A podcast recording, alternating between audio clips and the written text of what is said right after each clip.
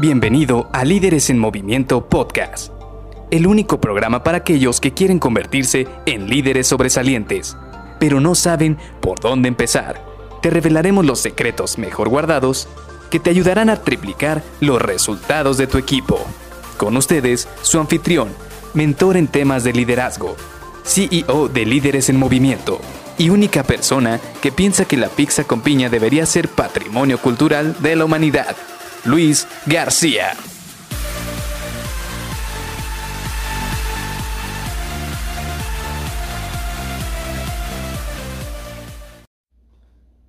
Lo que no se mide no se puede mejorar.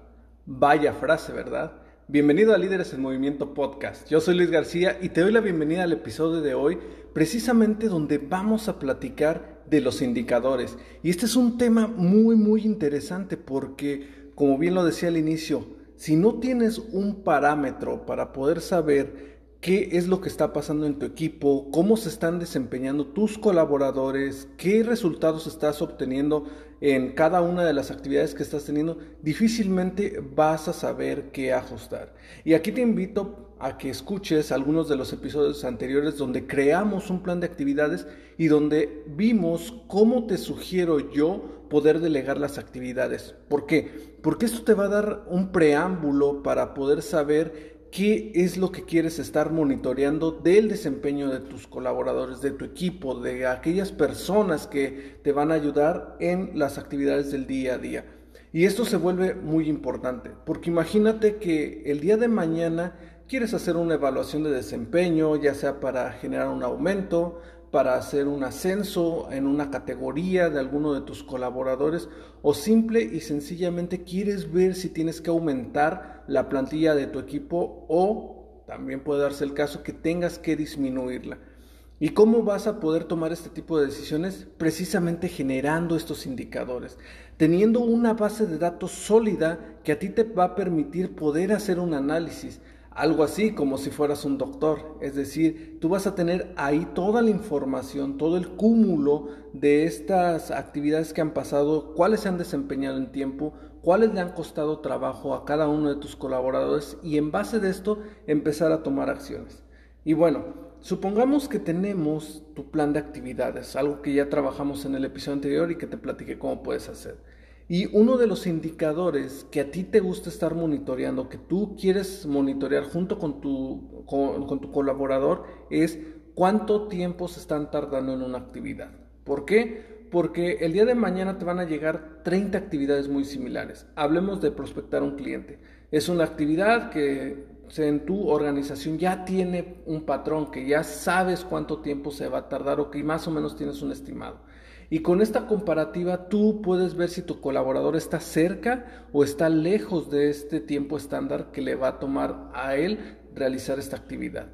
Y entonces vas haciendo un estimado. Por ejemplo, el mes de enero se tardó tres días, el mes de febrero se tardó cinco días, el mes de marzo se tardó dos días.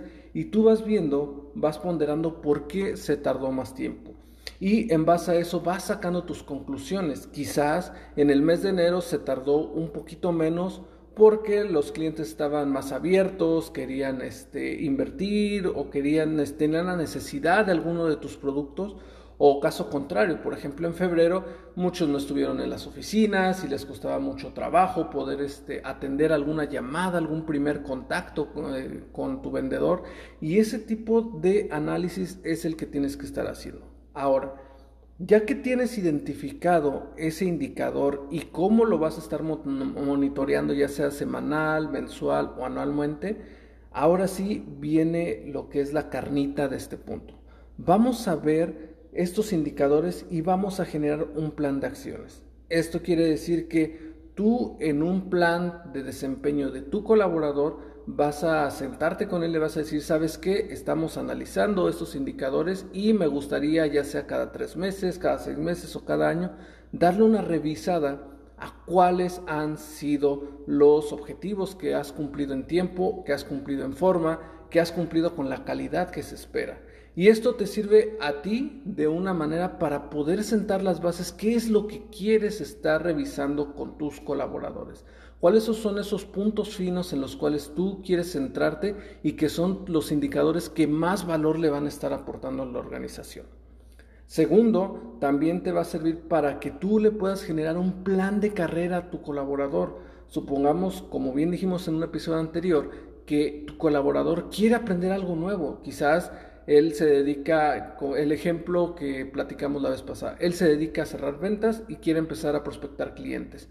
Entonces tú vas generando en un plan de carrera en el cual le vas a decir, bueno, te voy a dar tres o cuatro clientes o tres o cuatro cuentas o tres o cuatro productos que tú vas a empezar a prospectar con tus clientes, con tus uh, eh, contactos, con tus clientes durante el 20% de tu tiempo. Es decir, el 80% de tu tiempo lo vas a dedicar única y exclusivamente a tus actividades principales, a esas actividades que dominas o esas actividades que te van a que van a cumplir con tus objetivos ya sea mensuales, trimestrales o anuales.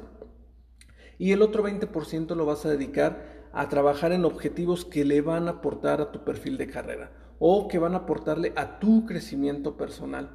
Ojo, esto es muy importante. No porque se va a centrar en sus objetivos de carrera personales, tienen que estar desligados con los objetivos del equipo. Aquí es donde viene tu trabajo de líder. Si él quiere desarrollar una habilidad, tienes que trabajar, tienes que encontrar esa actividad dentro del equipo que se va a ligar con ese aprendizaje de tu colaborador. Y esto va a permitir que haga las dos cosas a la vez. Uno, que te permita a ti seguir cumpliendo los objetivos de equipo y dos, a él le permita seguir creciendo como persona en lo, en lo profesional y en lo personal.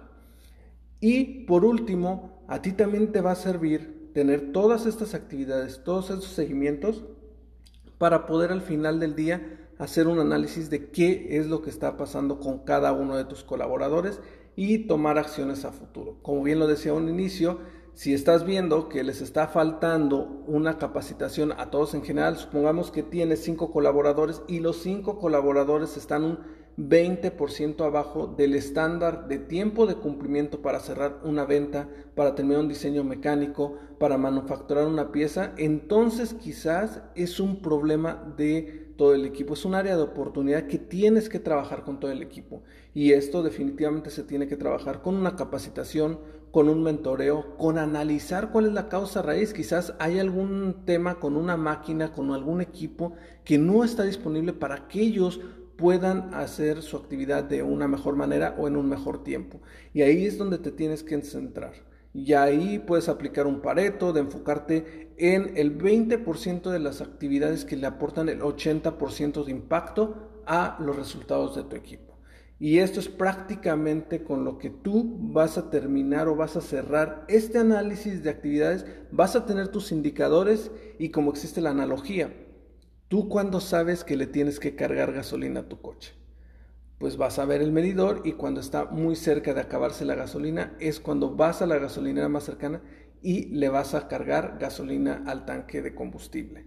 Esto precisamente es lo que va a ocurrir en tu equipo. Vas a tener tus indicadores que van a ser tu medidor de gasolina y cuando tú veas que está existiendo una desviación o que no estás logrando ese objetivo que tú te estás planteando como líder y que estás planteando a tus colaboradores, ese es el mejor momento cuando tú tienes que tomar acción, tienes que definir actividades y tienes que apoyar a tu equipo para que mejore día con día. Así que muchas gracias por haberme escuchado el día de hoy y te veo el día de mañana. Bye bye.